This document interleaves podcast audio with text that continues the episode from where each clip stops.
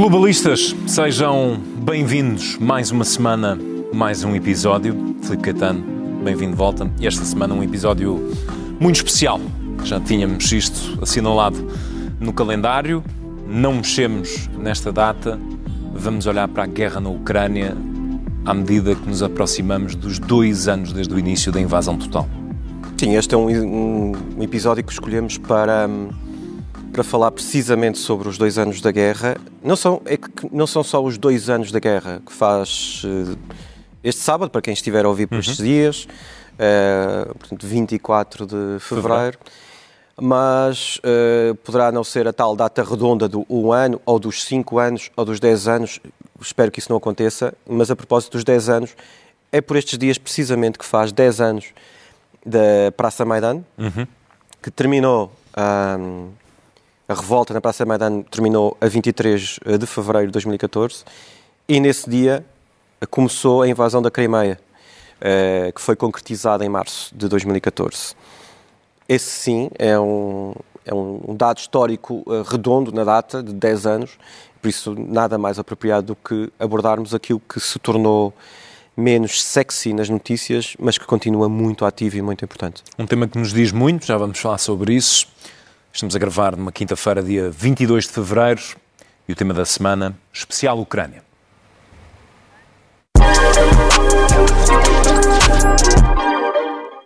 Sul e leste como uma pinça para cercar Mykolaiv. Durante dois meses, a artilharia desfez todas as aldeias que estavam pelo caminho. A investigação dos crimes de guerra cometidos pelo exército russo ainda só agora começou e poderá levar muitos anos. Filipe Caetano e David Luz, a reportagem em Kiev, Ucrânia. João Guilherme a preparar-nos aqui uma surpresa. Estavam a ouvir eh, reportagens eh, na Ucrânia, feitas na Ucrânia. Esta tua com o David Luz foi uh, no início, antes, do, antes da invasão. Uh, a minha foi, vai fazer um ano, praticamente. Aquilo era em Mykolaiv, mas como dizia, uma guerra que nos diz muito, estivemos lá. Um, vamos começar por aí? Vamos começar por aí, se calhar. Okay, vamos começar por vamos começar por uh, falar desses momentos. Tu tiveste no início da invasão mesmo, antes, durante e depois, e já no ano passado conseguiste entrar na Rússia e cobrir o primeiro ano da invasão em direto de Moscou. Mas calhar começamos pelas tuas memórias de como foi o início da invasão. Olha, João, eu já tenho tido a oportunidade de falar muitas vezes sobre E já isso. falámos também. E já falámos sobre isso. Acho que até próprio, para quem nos segue desde o início, nós, eh, no fundo, o podcast acabou por acompanhar um bocadinho esse início. E, aliás, até temos, para quem quiser ir para trás, eh, até temos o episódio especial, que acho que foi um daqueles episódios que mais nos disse foram notas que nós fomos gravando. Tu estavas na altura a fazer. Uh, eu estava em Paris. Em Paris. Uh, eleições francesas. Eleições. e eu estava em Kiev, numa das vezes que, estava, que estive lá. Mas um, ehm, parece um momento distante, muito distante, isso quando a guerra começou. Ainda a propósito, agora, pouco antes de nós entrarmos para aqui, confirmei uma mensagem que troquei com.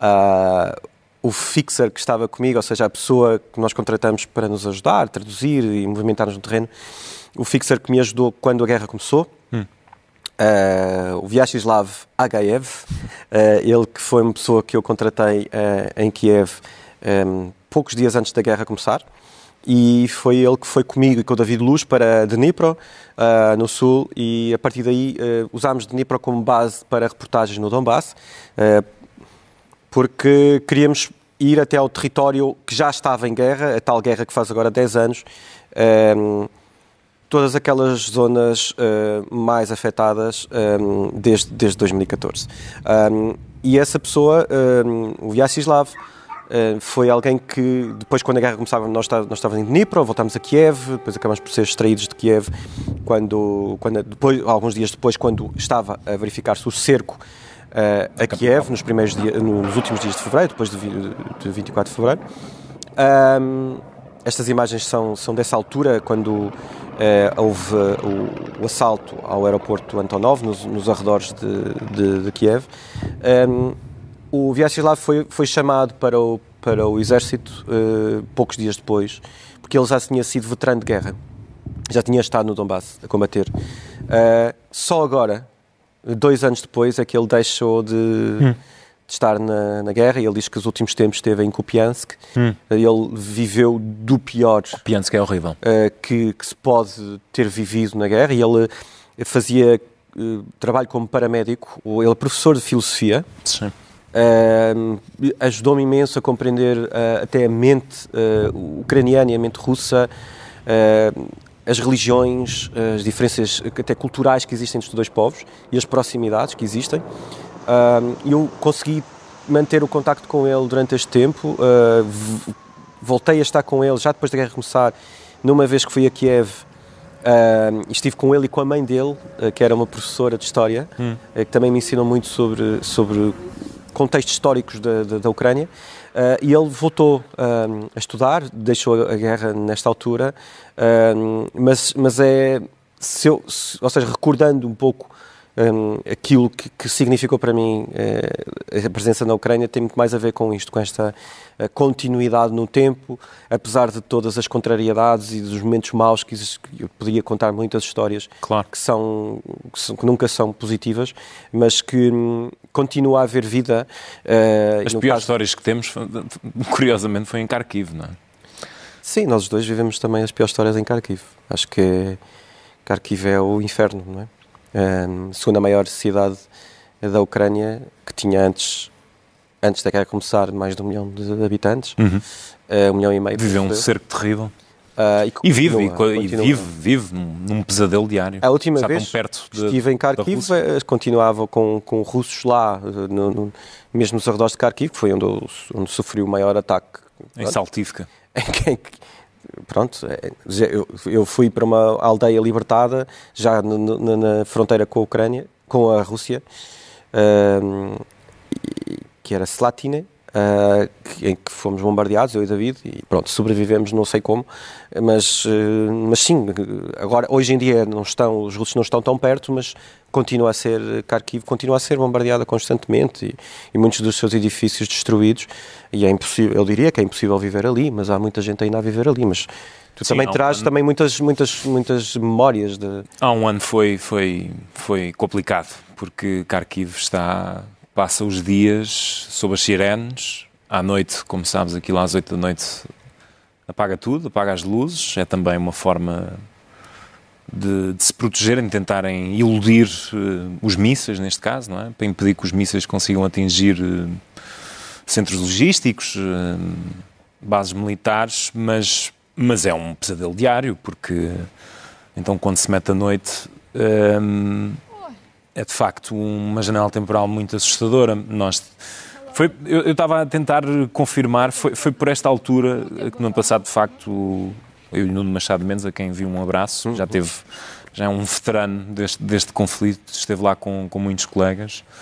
Um, estávamos a sair de, de Kharkiv, precisamente, para ir, eh, para nos dirigirmos para Mykolaiv, para conseguirmos fazer o primeiro ano da guerra uh, em Mykolaiv, para o sul, e houve, houve explosões, acabou por, eh, acabámos por testemunhar eh, explosões uh, quando tínhamos acabado de fazer um direto, estávamos a beber um café, uma coisa tão, tão simples como isso. E, e pronto, uh, dirigimos logo para o, para o bunker e aí apanhámos uma sequência de explosões e percebemos que aquilo foi, foi muito perto. Foi um, dois quilómetros de onde estávamos.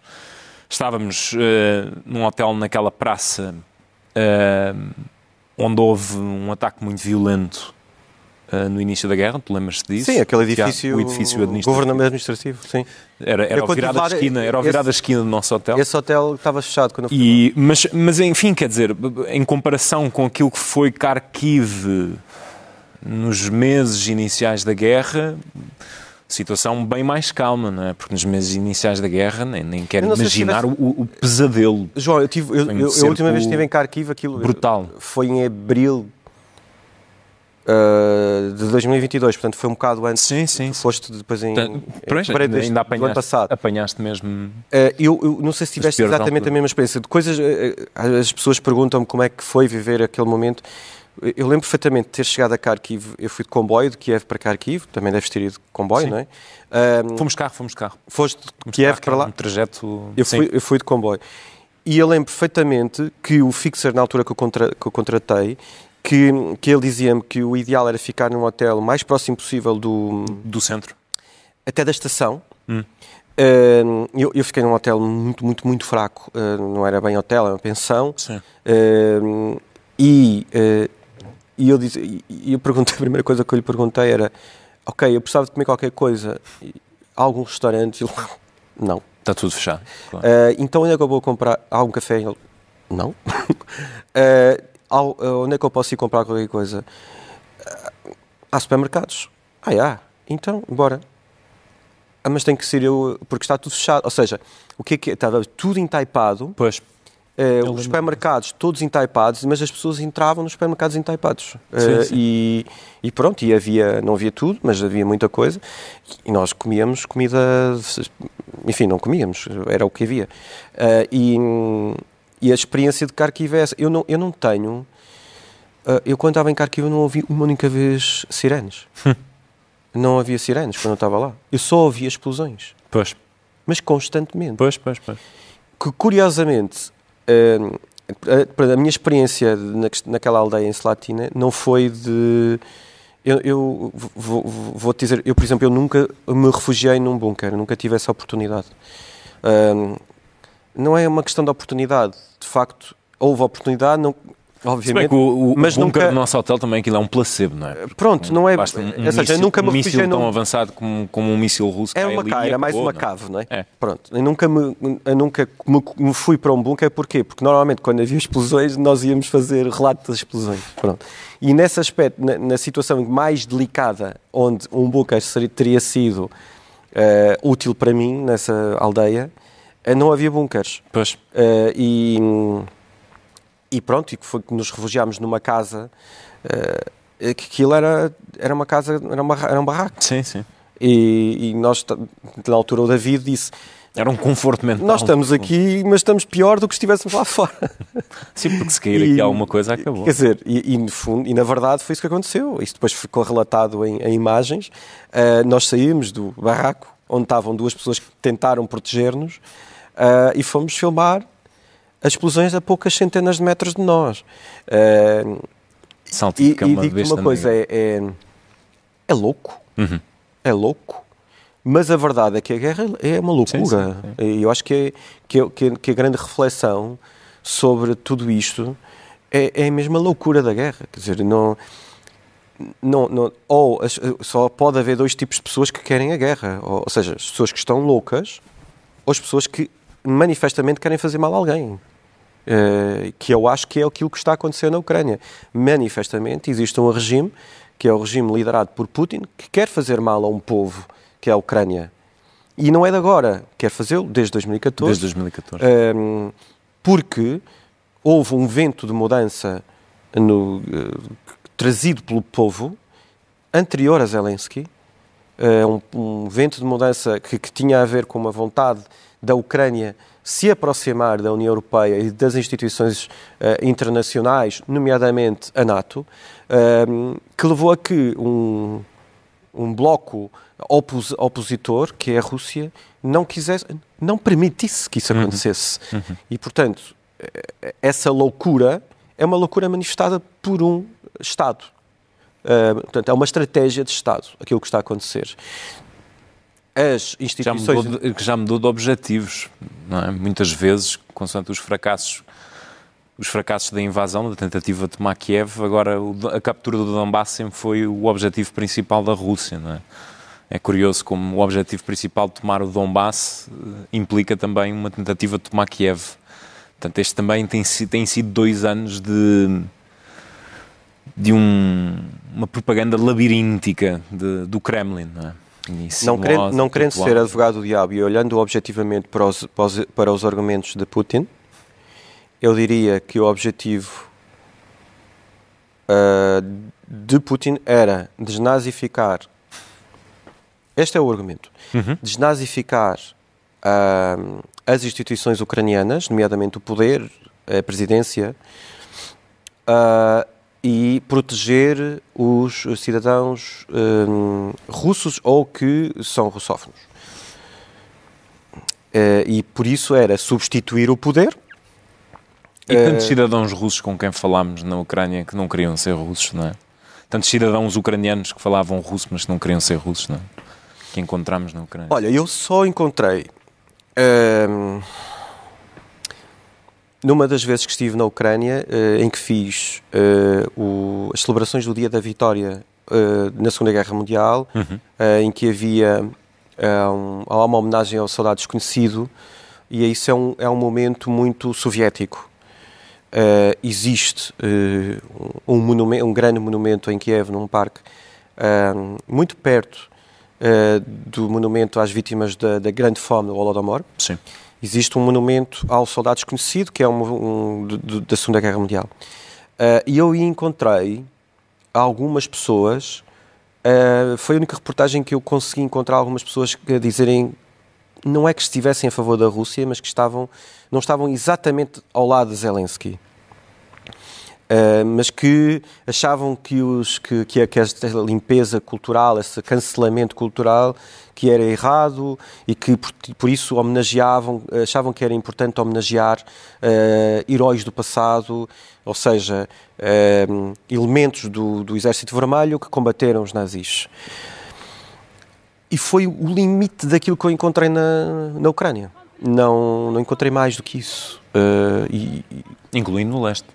Sim, falei com muita gente eh, na, na, em Kramatorsk e naquela zona, muitas tem localidades que já foram entretanto perdidas pela Ucrânia, um, em pessoas que vivem na, ou seja, viviam na fronteira com, no, do, de combate com, na altura não com os russos, mas com os, os, os separatistas pró-russos, uh, em que diziam que não queriam aquilo. Aliás, em Kramatorsk foi onde eu encontrei pessoas mais uh, arraigadamente contra uh, a possibilidade da Rússia voltar a dominar a Ucrânia, em que diziam mesmo que tinham um, aversão a esse domínio, a esse passado.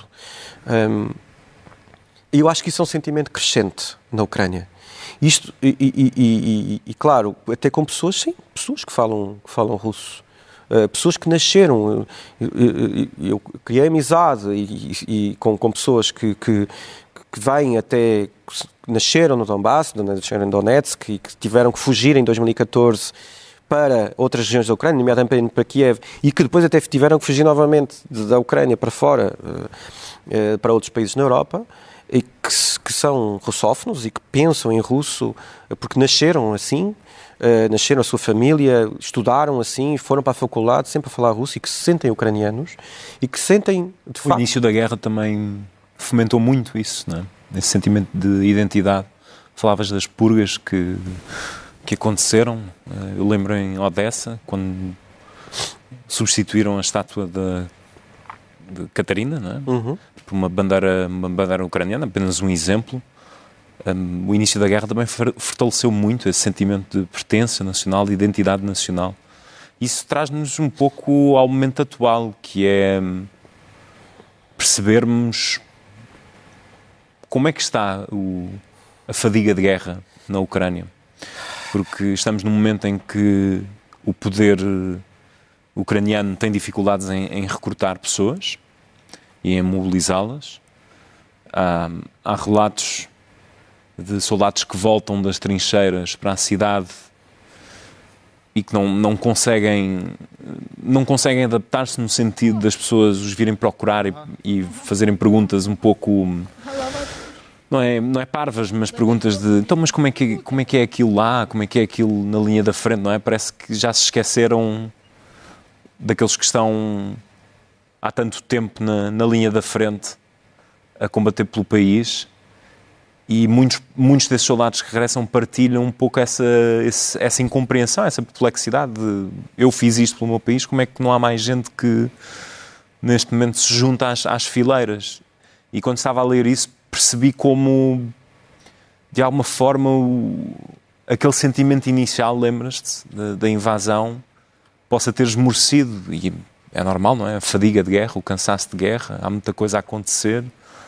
Já houve cidades que são que se tornaram símbolos, que pode, possam ter contribuído para isso, não é? Bakhmut, uh, Avdivka, que agora caiu para a Rússia, trituradores humanos completos. E isso leva-nos um pouco à reflexão, que é para onde é que isto vai agora? Não sabemos. João, eu, eu não sei se te recordas, mas há. Eu acho que, se não foi há um ano, mais ou menos há um ano, nós falámos sobre que caminhos é que hum, a guerra poderia seguir. E, e- e é algo que eu, que, eu, que eu defendo já há muito tempo. Hum, eu, eu não acho que a solução militar eh, seja a única solução. Continuo a achar, disse no início isso. Sei que há muitos eh, comentadores que continuam a dizer que a solução militar é a única possível. Eu continuo a dizer, a achar que não. Ahm, e também eh, continuo a dizer aquilo que não é politicamente correto. Ahm, não me parece que haja um compromisso possível, uma solução, efetivamente, se quisermos acabar com a guerra. Não acho que neste momento as instituições internacionais queiram acabar com a guerra. Se quisermos acabar com a guerra, a única hipótese é admitir que Concessões eh, territoriais. tem que haver cedência territorial. Ah, ou seja, ah, tem que haver uma conversa nesse sentido. Porque ou as instituições internacionais e os países ahm, querem continuar a, a- a- investir dinheiro, uh, ao Guilherme, eu acho que vale a pena nós mostrarmos um dos gráficos que, que, que, nós preparámos, eh, que, tem, que tem a ver com, com a ajuda eh, que tem havido à Ucrânia eh, a nível humanitário, eh, económico. Sim, os números e- são extraordinários. E de, aqui- pronto, enfim, este, estes são os apoios eh, que, existir, que existem até agora. A União Europeia, de longe, aquela que mais eh, tem ajudado, mas não em nível militar. Não a nível ok? militar. A nível financeiro, de dinheiro, é aquela barra azul Uhum. mais escura, é a União Europeia, depois tem nível humanitário e depois o nível eh, militar. A nível militar, claramente os Estados, Estados Unidos, Unidos também poderio, mas se formos depois a estratificar, a Alemanha por si só também a nível militar tem ajudado imenso, o Reino Unido, obviamente, ah, e outros países como a Dinamarca, a Noruega e o Japão, eh, com envolvimentos diferentes a nível, a nível militar. Mas isto é apenas a, a, a nível militar tem, existe um outro problema, existe um outro gráfico que não vale a pena trazer agora para aqui, que é as promessas e depois aquilo que é concretizado. Sim, sim, sim. Por isso, Sim, a Ucrânia ainda está à espera dos, dos caças, não é? Estamos Quer a- dizer, estamos há uma a- série, então, então eh, o os países da União. Europeia já propuseram a nível ajuda militar. É mais, o mais- tema é mais complexo. é não muito complexo. Ou Por causa seja, do João, treino, por causa de, tudo, da- e, e até da base existe- logística que é e existem preciso. tabus, para- as pessoas não querem ultrapassar estes tabus, porque têm receio que a Ucrânia comece a entrar na Rússia, enfim, e que, o- que o- que o conflito escale, já, já se encontrou todas as desculpas e mais algumas. Ou seja, vamos lá confrontar isto como- tal como é nas sociedades ocidentais, ou seja, nos aliados da Ucrânia. Estamos a falar como aliados da Ucrânia. Os aliados da Ucrânia estão dispostos a desembolsar eh, milhões, muitos milhares de milhões ou trilhões para um investimento, para uma economia de guerra, de ajuda à Ucrânia contra um gigante eh, militar que é a, a Rússia, que tem uma economia de guerra em relação à Ucrânia, Uhum. estão dispostos até quantos anos? Porque aquilo que assistimos da, da esse fadiga, foi- da fadiga não é deste ano. Isso foi, passado isso foi o discurso do. Zelensky agora na, na conferência de Munique que acabou, não é? Que é, estão preparados. Se não estiverem Se preparados, estão preparados. se estão fatigados, se não estão disponíveis para, para investir ainda mais, ou seja, se vão cut the bullshit e, com- e com- e começar a financiar a sério e a dar, e dar eh, não o apoio de dinheiro, mas a dar apoio militar para um confronto declarado, que é aquilo que existe, então aí sim. Aí é o confronto militar que vai ter que resolver. Ou seja, a única solução é vencer a, a Rússia e, e expulsar a Rússia dali. A única hipótese. Agora, parece-me é que estamos em num meio termo que não leva a nada. E este meio termo tem a ver com a consciência de que as próprias sociedades estão fatigadas e não estão disponíveis para continuar este, a, a- este Não desenvolvimento. ajudou, n- não ajudou, não ajudou a contraofensiva. não é? Hum, Havia grande expectativa em relação à contraofensiva ucraniana, ao início da contraofensiva ucraniana, e viu-se que foi um erro estratégico, porque hum, a Ucrânia avançou com meios que não tinha, ou que pelo menos precisava para fazer a diferença, e trouxe-nos até este ponto de bloqueio, se quisermos, quando, quando, quando assinalamos estes dois anos desde o início da invasão. Não ajudou no final do ano a questão dos bloqueios dos apoios militares, é? no campo europeu e no, no, no campo americano. E, portanto, chegamos a esta data um pouco nesta indefinição, mas a certeza é que neste momento as condições negociais são inexistentes. Não existe qualquer, qualquer hipótese de juntar as partes à mesa. E não vai haver qualquer hipótese. Eu acho que a única hipótese de ter havido algum entendimento seria nestes meses de inverno, ou seja, entre outubro e março, não tendo havido essa aproximação. Sim.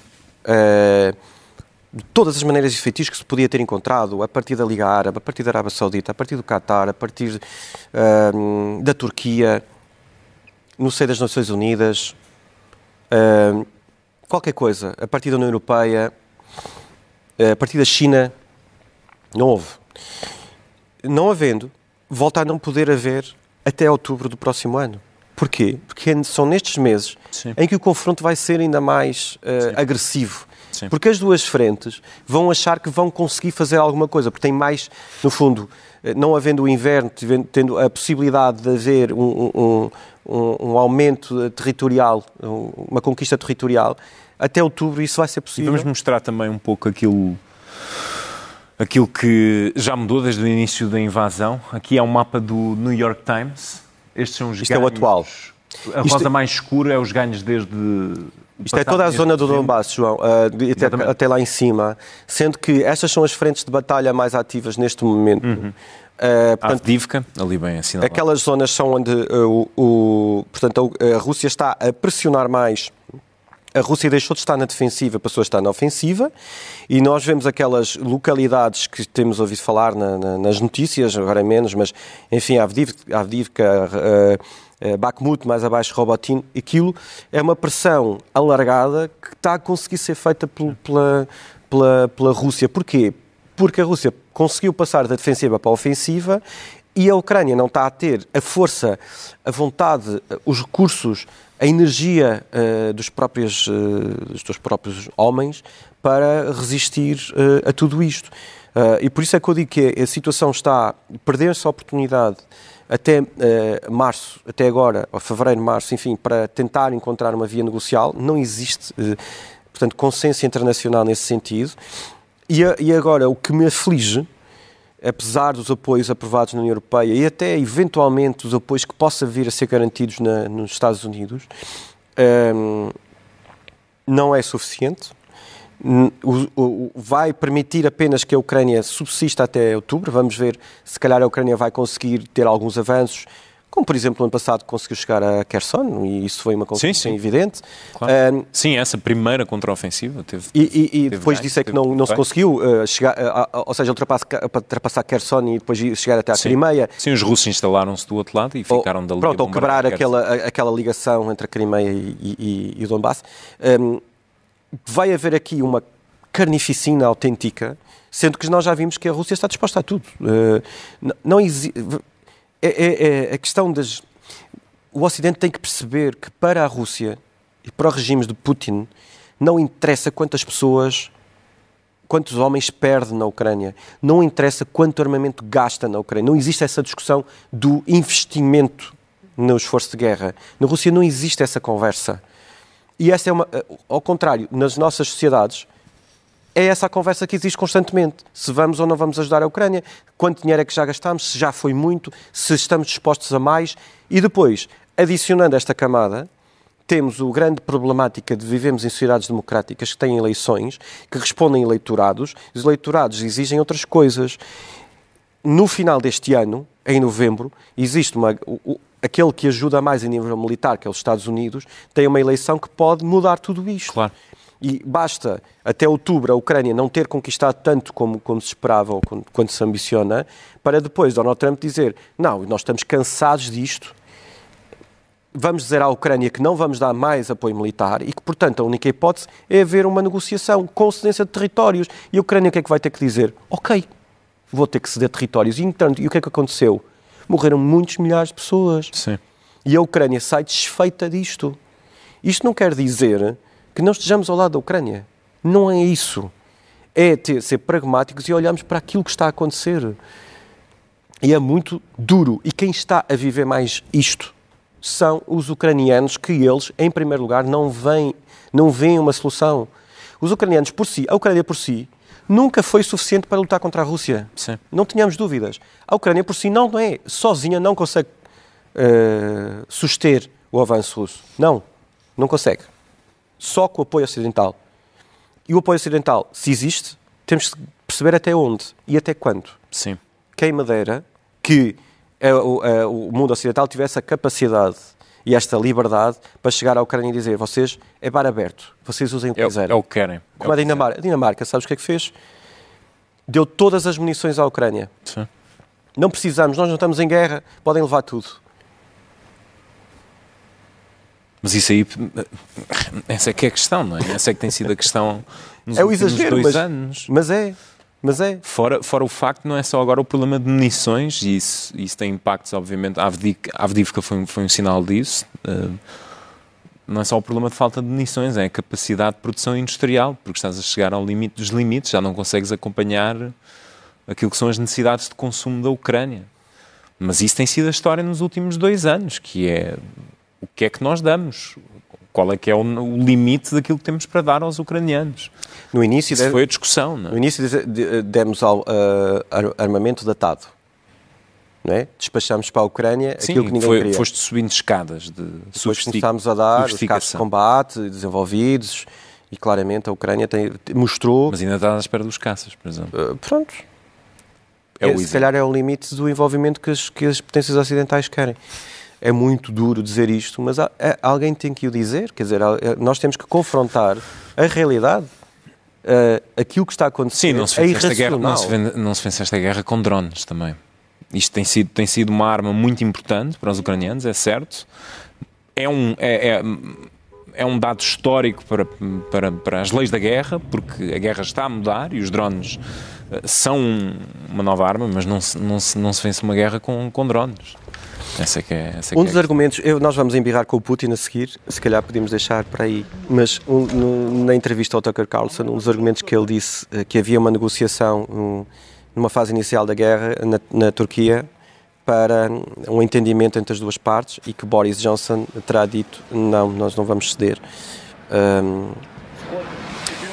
a sensação que eu tenho é que um, um, o Zelensky sempre acreditou que tinha eh, o apoio eh, das grandes potências e que as grandes potências estariam sempre ao lado dele. Ou seja, e que no fundo o que é que ele garantia? Que os ucranianos iriam lutar em nome eh, de algo superior, que Sim. seria uma, um, Uma Europa. um Europa. entente internacional que, que, que se iria, iria suster o avanço russo. Eu acho é que o, o tempo está-nos a mostrar que existe um limite para, para, para essa ajuda. Sim. Agora, para o povo ucraniano está-se a tornar cada vez mais difícil de resistir. Uh, muito possivelmente o que, o que tem que acontecer de facto é uma substituição dos, dos, dos, uh, do exército, dos homens que vão para a frente de batalha, que é o que está a acontecer, e dos mais novos, com repercussões muito graves na sociedade ucraniana. Vamos avançar para as nossas embirrações e distinções, mantemos no mesmo tema.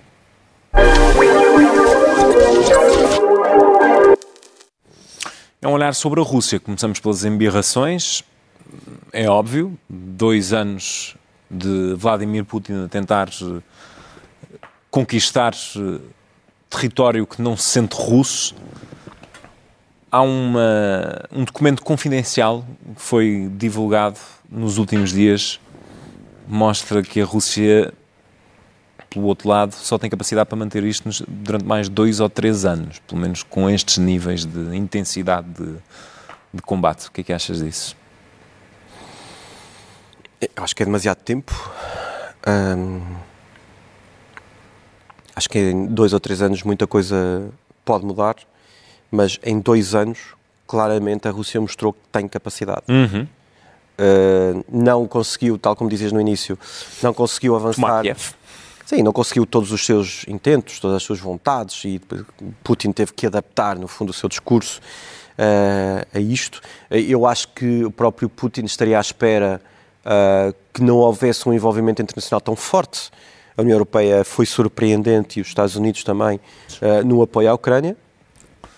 Mostrou-se bem mais sólido o Se apoio. calhar confiou numa repetição da Crimeia, não é?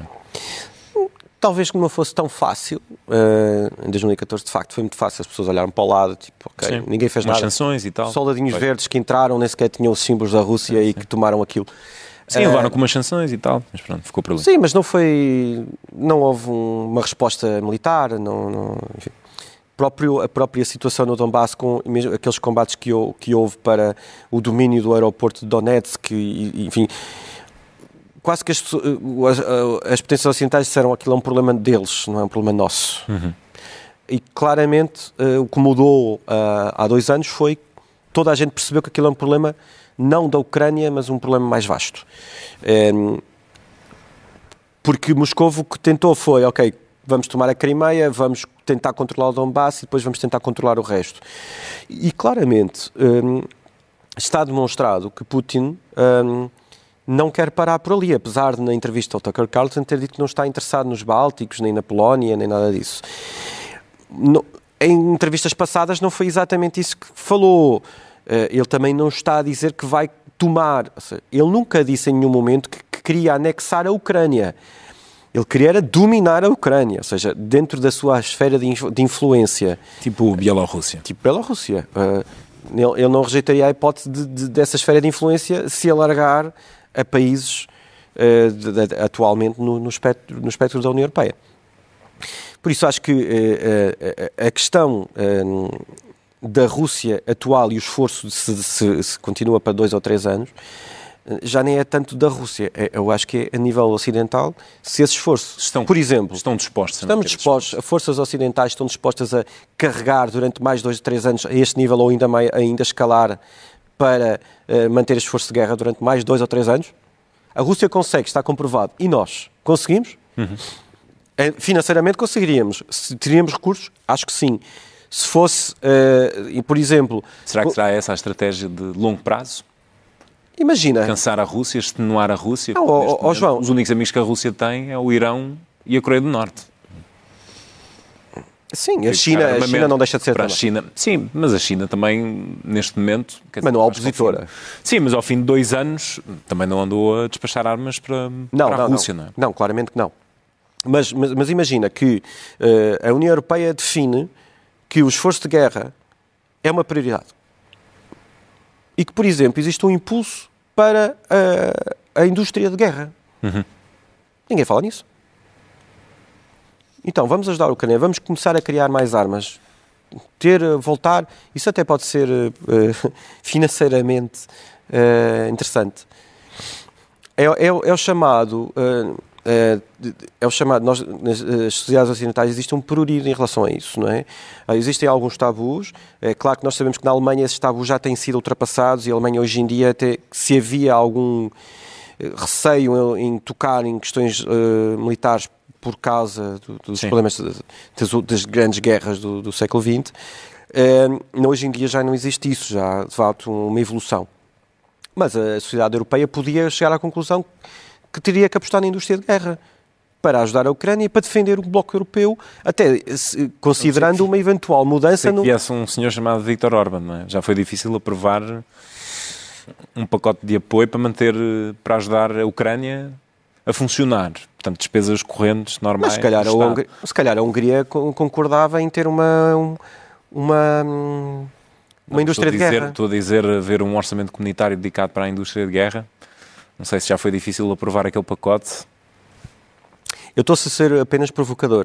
Estou a ser apenas provocador. Uhum, Não, não, eu percebo o ponto. Porque a sociedade, sociedades ponto, europeias não querem quadro- guerras. Eu percebo o ponto, porque a não ser que agora comece a chover armamento infinito para a Ucrânia que não existe neste momento, porque mesmo em termos daquilo que a Ucrânia mais precisa, que é munições e falamos da, artilharia, que está a escutar, esses estoques estão a escutar, a não ser que do nada isso caia, então sim. é? O problema é que neste momento estamos num impasse, não sabemos para onde, para onde é que isto vai, não há uma capacidade de manter a todo o custo as necessidades militares da, da Ucrânia. Só isso justificaria, não é? Uma aposta na- numa indústria, numa indústria militar. Claro. O problema é que as sociedades eh, europeias não querem pensar em guerra. As sociedades europeias, eh, ou seja, o projeto europeu por definição, é um projeto de paz que procura a paz e a, e a concordância entre os povos. E isso é um dos grandes sucessos da União Europeia. Sim, sim. Só que há um país, que é a Ucrânia, que quer entrar na União Europeia e que está efetivamente em guerra. Sim. E nós temos uma organização que é a NATO, que foi reativada. Porquê? Porque o espaço da NATO sentiu-se ameaçado. Isto é objetivo.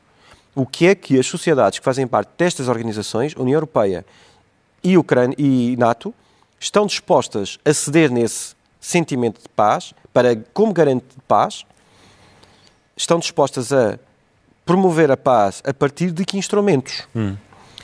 A partir da guerra, havendo um esforço para a guerra, através do exército europeu, de um maior envolvimento da NATO, de uma intromissão da NATO nos, na, nas questões de, de, de, da guerra, nas questões de defesa do espaço da União Europeia, num, uma aposta no exército europeu, não só no, através de, de unidades eh, eh, transnacionais, mas também através do, de uma indústria de guerra. Essa, essa discussão está eu a voltar, não é? Eu essa acho discussão que está a voltar as sociedades ocidentais não estão a Essa discussão está a voltar por causa dos Estados Unidos, já falámos disso no, no episódio anterior. Mas não podemos estar é... a, a tomar essa decisão na, na, a 4 de novembro, quando forem as eleições dos Estados Unidos. Essa decisão tem, decisão Já devia ter sido antes. tomada, não é? Mas ninguém vai tomar essa decisão.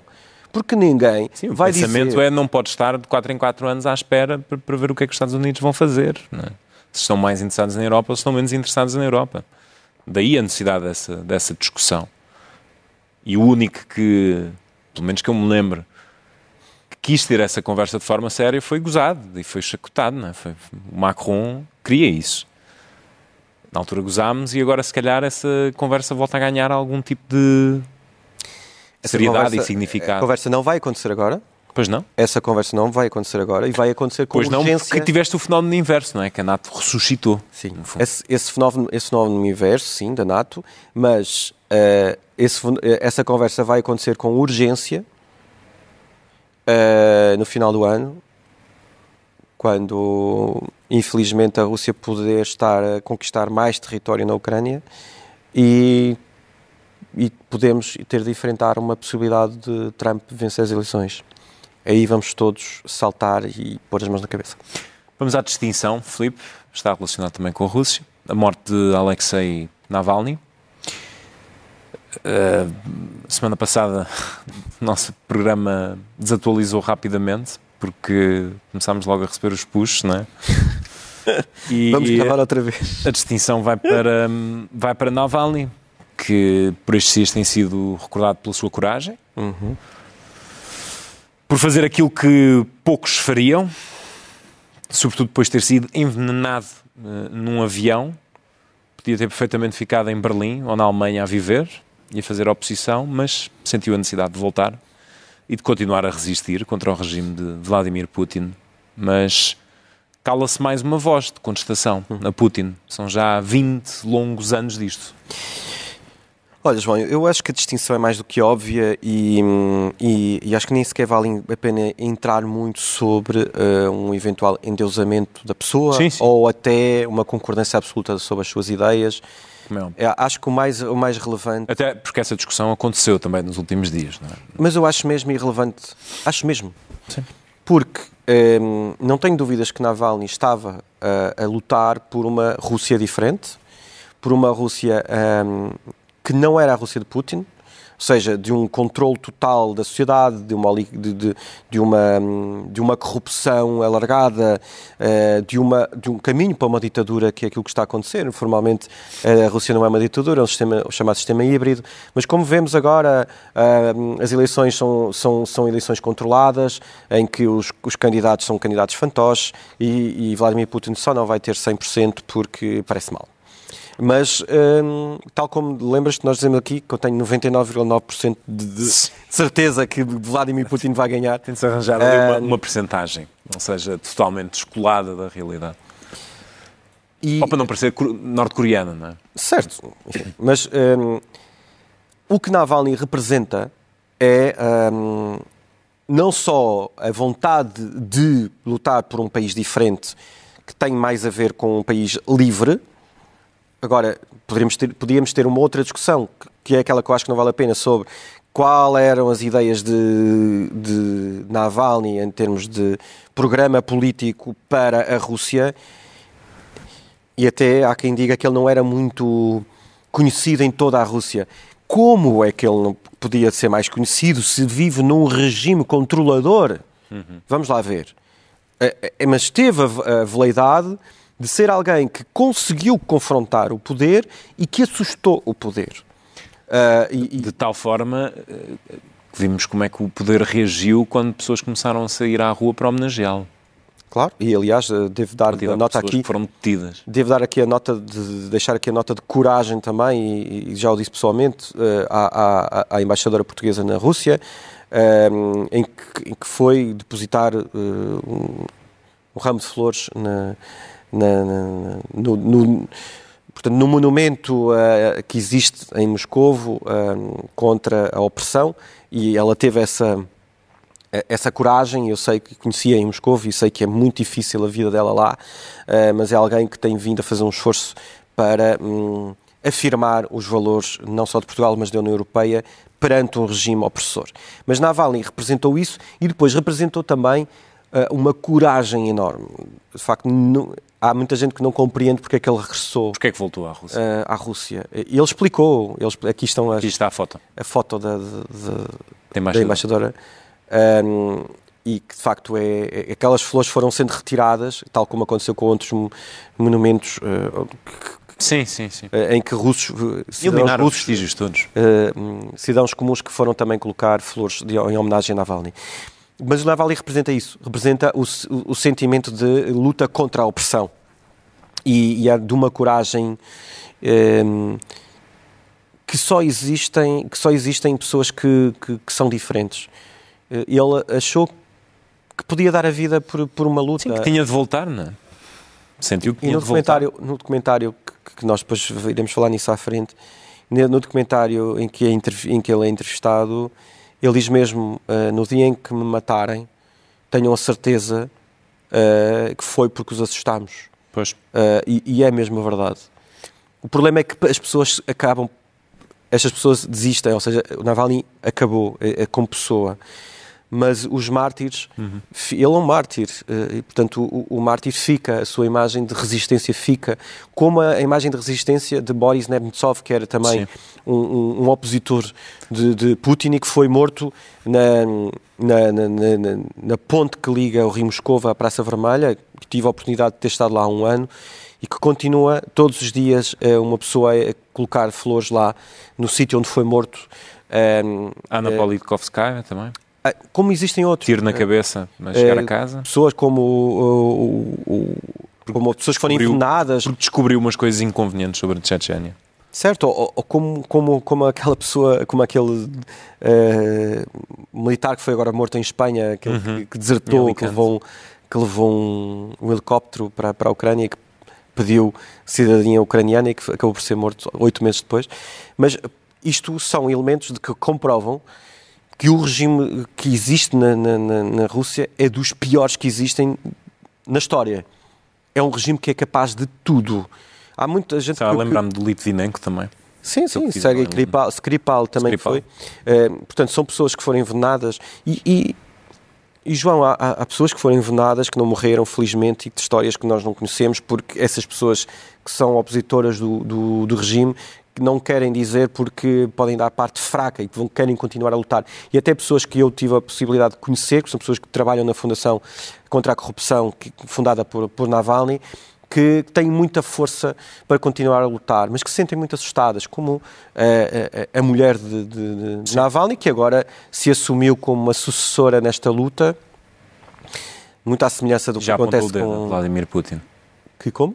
Já apontou o dedo a Vladimir Putin? Sim, sim, eu acho que, ou seja, não foi Putin que esteve lá na prisão na, na Sibéria a matar uh, Navalny, mas é ele de facto responsável por aconteceu, foi ele que de facto foi responsável pelo, pelo envenenamento uh, que aconteceu também a Navalny, uh, e foi ele, no fundo, é o responsável do total de ter sido enviado Navalny para aquela, para aquela prisão. Portanto, não, não, não tínhamos falinhas mansas em relação, claro. em relação a isso. É o regime e quem é o dono do regime é Vladimir Putin.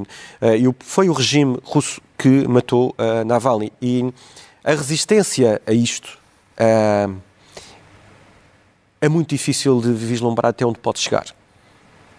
Filipe, vamos às nossas recomendações.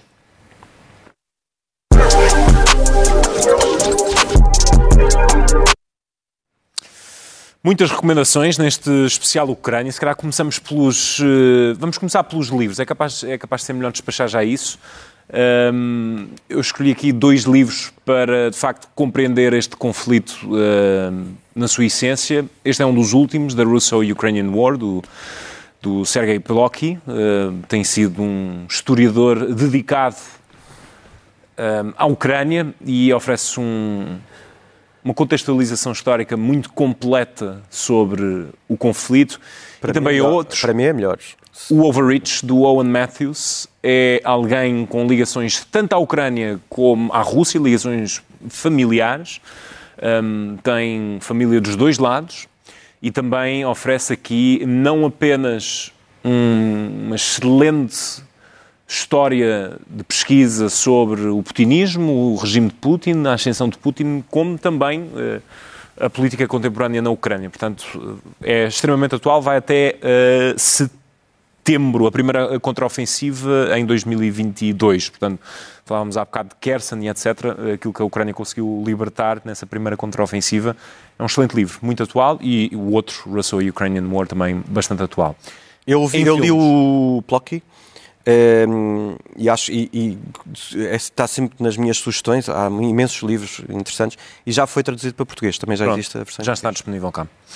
Filipe, vamos aos documentários. Uh, um óbvio, antigo, mas para perceber o que está na origem mesmo deste conflito, como explicávamos, já vai para uma década. Winter on Fire, Sim. sobre os protestos. São dois documentários galardoados pelo Oscar. Um, Winter on Fire é, eh, é um documentário que está disponível na Netflix. Netflix. Um, venceu o Oscar em 2015. Uh, eh, é o retrato ideal um, sobre a Maidan. Sobre o que aconteceu na Praça Maidan. Está feito de forma, enfim, um, crua. Uhum. Eu confesso que quando estive, eu, eu vi este documentário antes de ir para a Ucrânia a primeira vez. Uh, por acaso acho que vale a pena voltar a ver, uh, porque nós estivemos ali. Nós estivemos ali naquela, uhum. naquelas praças, naquela praça e naquelas ruas, e, e, e, eu lembro perfeitamente de ter feito, na primeira vez que estive na Ucrânia, em uh, final de janeiro de 2022 e até início de fevereiro, e que fiz na altura uma, uma reportagem sobre, um, sobre a revolta da Praça Maidan. E há, numa rua, numa rua por trás que vai dar ao, ao estádio do Dinamo Kiev, Sim. continua a haver lá um pequeno monumento, eh, porque há um dos momentos de, desta revolta é quando uh, os cidadãos estão a atirar com um, ehm, blocos de estrada, um, uh, eh, portanto, retiravam partes da estrada para atirar à, à, à polícia, e isso continua a lá estar num cantinho e há depois, acima da Praça Maidan, eh, também um, um memorial onde recentemente uh, o presidente Zelensky esteve com a sua mulher hum. e onde normalmente até colocam cravos uh, como homenagem aos chamados Heavenly Hundreds, uhum. uh, que são as, as 100 pessoas que morreram na, na Praça Maidan. Portanto, acho que para quem ainda não compreendeu aquilo que aconteceu em 2014 e a origem de todo este conflito, é isto. vale muito a pena pesquisarem Winter on Fire. O segundo documentário, Navalny, também nomeado ao Oscar, está venceu. na HBO, venceu o Oscar, exatamente, está na HBO e percorre a história de resistência de Vejam esta mulher Navalny, aqui, tem, é Maria Pessic, a Maria, Maria uh, sim, eu tive mais que uma vez com ela, uh, ela ajudou-nos também aqui numa, numa, numa, numa, reportagem que nós fizemos aqui na, na, TV, eu e a Helena Lins, sobre o envolvimento de, de, de russos, investimentos russos aqui em Portugal. A Maria aparece aqui neste, eh, ela é assistente, ela é assistente do Navalny, trabalhou muitos anos com ele uh, e trabalha na, na, na, na fundação. Uh, e a Maria foi, no ano passado, uh, receber o Oscar em nome de Navalny um, em Hollywood, enfim, em Los Angeles. Ela aparece aqui neste documentário, tal como aparece a nossa colega Clarissa Ward, como aparece o nosso colega também Tim Lister, uh, produtor da CNN é Internacional, que ajudou também a montar a CNN Portugal. Uh, e é, para quem ainda não conhece o Navalny, uh, vale muito a pena ver este documentário que está na HBO. Filipe, temos ainda um momento mais uh, pessoal. cómico. okay. Não, temos ainda este ah, momento do mas John depois Stewart fechar com um momento a gozar com a entrevista de Tucker Carlson Vladimir Putin. Vamos ouvir, vamos ouvir um pouco. He said, uh, "Oh, I'm so happy to be here. You know, your television is dying." I said, I, I am aware. Temos de saudar o regresso de Jon Stewart. É o regresso, regresso semanal, todas as segunda-feiras na Comedy Central. I did have such a good time last week doing the program, and uh, and then everybody. Uh, Aqui é o momento inicial em que ele está a explicar também o regresso, que levou com muito hate e que estava a precisar de conselhos para dar a volta, e então apercebeu-se que o Tucker Carlson tinha feito uma excelente entrevista. E pronto, isto está no YouTube, o segmento completo em que destrói, eh, destrói não apenas a entrevista de Tucker Carlson, mas também as reportagens que ele andou a fazer por lá no, supermercado. nos supermercados, muito impressionado com, com os custos que eram que eram muito mais baixos do que o custo de vida na América, então não percebia. E pronto, e o, o John Stewart a moral da história é, é, chegar, chegar ao facto como o Tucker Carlson é um idiota útil de, de Putin e um idiota útil da, da direita que vê em Putin um, uma espécie de Deus contra o wokeismo, que é isso que hoje em dia, anti-wokeismo neste caso, que alimenta hoje a direita mais. Idio, idiota mais útil milionário e que não tinha. Foi à Rússia, vejam só, foi à Rússia e percebeu que os carrinhos de supermercado se tu pusesses uma moeda, moeda ele destranca. Que é uma destranca, isso impede que as pessoas roubem, isso, uh, roubem os carrinhos. E de, porquê? Porque depois tu vais querer recuperar a moeda e pões lá outra vez. Vejam só a evolução não, tecnológica uma, e, não, da Rússia. E, e Epá, a nunca forma como ele isso. acaba esse segmento que era a dizer que uh, esta coisa das moedas podia contribuir para os para os sem-abrigos, não é? Para gravar os sem-abrigos. Guilherme, já estás a pôr a música, mas eu não acabei. Eu tenho não só uma última sugestão. É, é, Últimas só, notas. Para quem nos está a ver, é, para quem não está, quem está a ouvir, não vai perceber. Talvez veja, depois, então, nos, quem está a ouvir, vá ao TV Player ou ao site da CNN Portugal. Uh, isto é um tote bag que comprei, enfim, Glory to Ukraine, Glory to Heroes. Uh, e, uh, mas trago cá dentro aquilo que é mais importante, que é um livro. este livro não consegues ler? Não, está em ucraniano, uh, que fala do, do Kiev russo, ou seja, que é uh, o, aqueles, aqueles que estiveram na origem uh, da, do, da fundação de Kiev. Uhum. eu não consigo ler este livro. Este era um livro que, que, que se aprende nas escolas na Ucrânia, que se lê na história. Uh, e foi um livro que eu trouxe de Saltivka, uh, de, de, uma escola, uh, portanto, o bairro de Saltivka em, em Kharkiv, que é aquele bairro completamente destruído, com imagens ah, que eu só tinha visto parecido em Alepo, uhum. enfim, na Síria, e que eu descobri, enfim, foi-me oferecido pela, pela comunidade que vivia na cave dessa escola, na altura, alguns meses depois da guerra ter começado. Eu trago apenas para fechar uma revista que me tem acompanhado ao longo da semana. É um, da Nouvelle Observateur, revista francesa, que assinala os dois anos do início da invasão com uh, textos de escritores ucranianos e o título é Não nos esqueçam. Portanto, acho que é uma excelente nota para fecharmos este especial Ucrânia. Filipe, sempre um gosto, cá estaremos. O gosto é meu. Na próxima foi um, semana. Foi um episódio especial, um bocadinho mais pesado. Denso. Mas também pesado. é. O assunto é esse. Globalistas, uma produção TV e CNN Portugal, com o apoio do Parlamento Europeu. Voltamos na próxima semana. Um abraço e para casa.